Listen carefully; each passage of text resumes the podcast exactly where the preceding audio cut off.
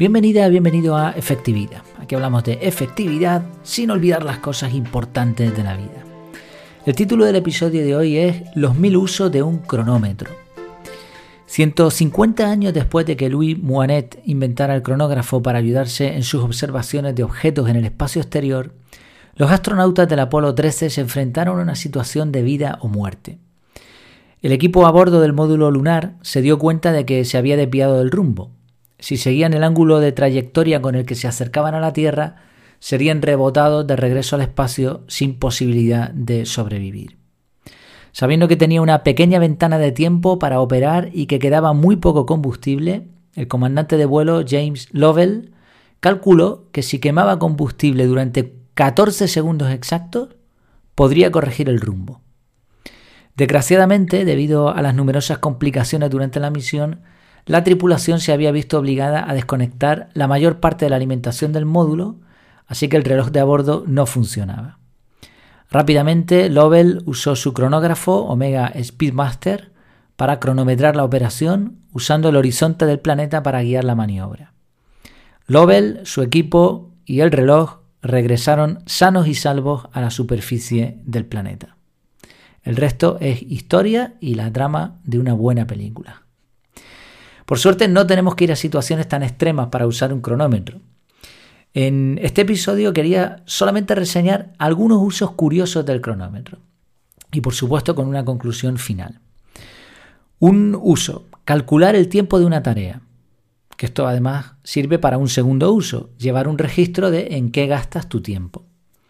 También para poner un límite de tiempo a una tarea, con el cronómetro cuenta atrás o regresivo. Para medir las pulsaciones, y te pongo ahí una, una fórmula para lograrlo de forma fácil. Para ponerte retos, por ejemplo, cuánto tiempo aguantas apretando un muelle. Para tomar una siesta corta. Dice, bueno, voy a pegar una siesta de 20 minutos.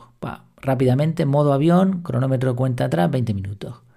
Para calcular el tiempo real de descarga o instalación de un archivo y otras operaciones similares. A veces eh, estamos trabajando con un ordenador o con cualquier cosa de este tipo así que te marca cuánto tiempo queda, pero muchas veces eso no es real.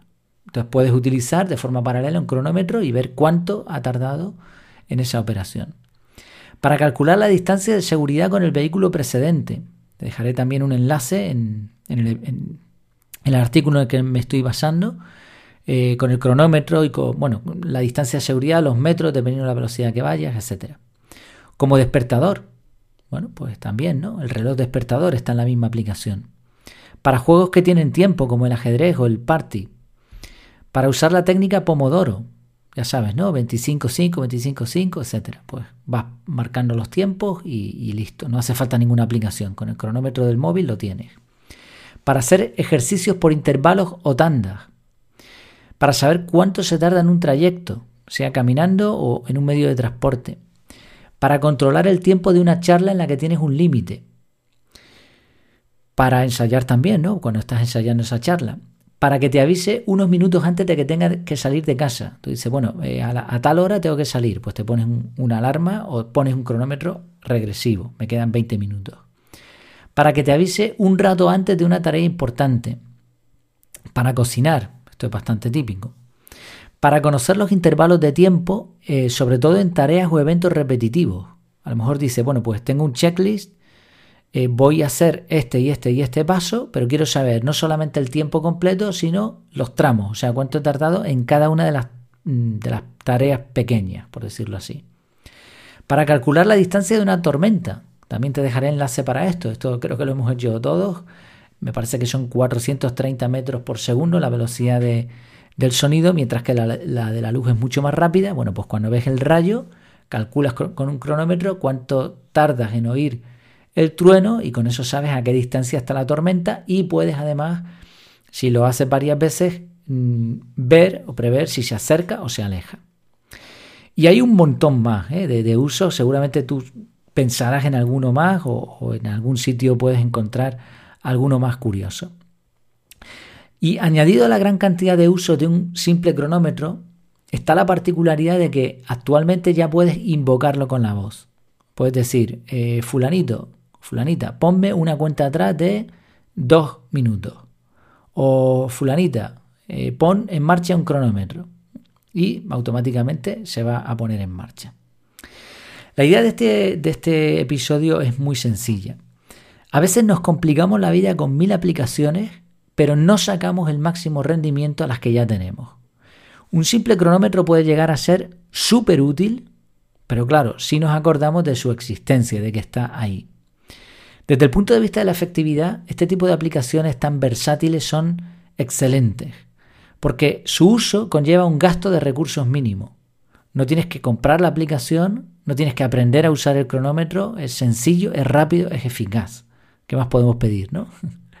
Sí, poner el modo avión, el modo no molestar y usar el cronómetro deberían ser las tres cosas que más usamos, que más usemos en nuestro móvil. Eso y por supuesto llamar o chatear. ¿Qué te parece? ¿Se te ocurren más usos del cronómetro? ¿Crees que podrías usarlo mejor en más ocasiones? Bueno, como siempre en el canal de Telegram, en los comentarios puedes, puedes conversar sobre el tema y también aportar al resto de usuarios.